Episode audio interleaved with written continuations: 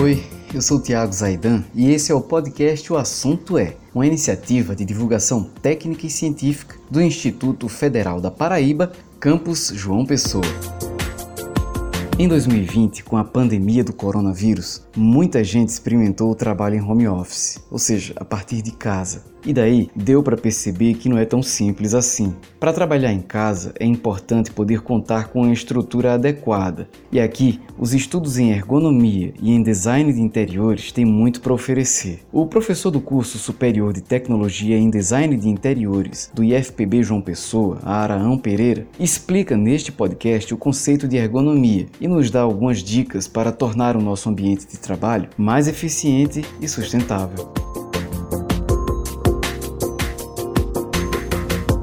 Tem um ramo de estudo da ergonomia chamado abordagem ergonômica de sistemas, em que você vai trabalhar é, o ambiente, o espaço, como sendo um sistema em que você vai ter entradas, um processamento e uma saída. O curso de design de interiores ele vai trabalhar a ergonomia em cima, é, basicamente disso. Você vai trabalhar o espaço projetado como sendo um sistema.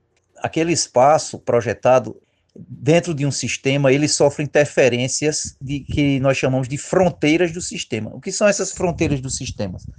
São variáveis que interferem diretamente no trabalho.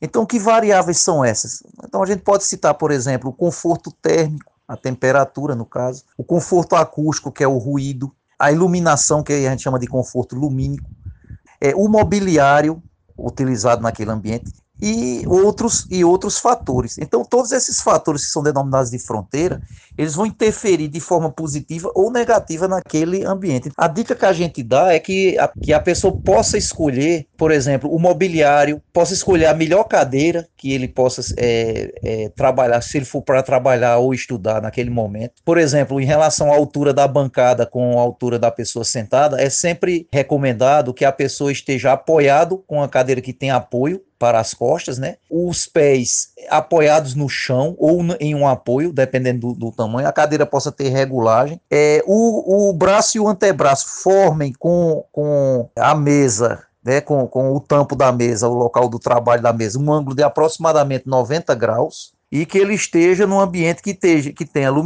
iluminação adequada, livre de ruído, né, uma temperatura agradável para que ele possa trabalhar ou estudar da maneira mais confortável possível. Lembrando que ergonomia, por definição, é a adaptação do trabalho ao homem. Então, o ideal seria aquela pessoa, quando vai chegar no ambiente de trabalho, ela já encontrar é, o ambiente pronto para que ela possa desenvolver o trabalho dela, seja para estudar ou seja para trabalhar. E nunca o contrário, por exemplo, você dizer, é, é, se fosse o contrário, seria a adaptação do homem ao trabalho, que muitas vezes acontece, né? Você não tem um ambiente propício para trabalhar e você tem que se adaptar àquilo ali. Design de interiores ele pode utilizar de, de alguns aspectos. Você pode fazer um, é, um projeto de design de interiores bem mais sustentável e bem mais de acordo com a eficiência energética. É um projeto lumínico, por exemplo, você poderia utilizar de lâmpadas e luminárias mais econômicas, ou então até mesmo reduzindo o é, número de pontos de luz sem prejudicar a luminância do, do espaço.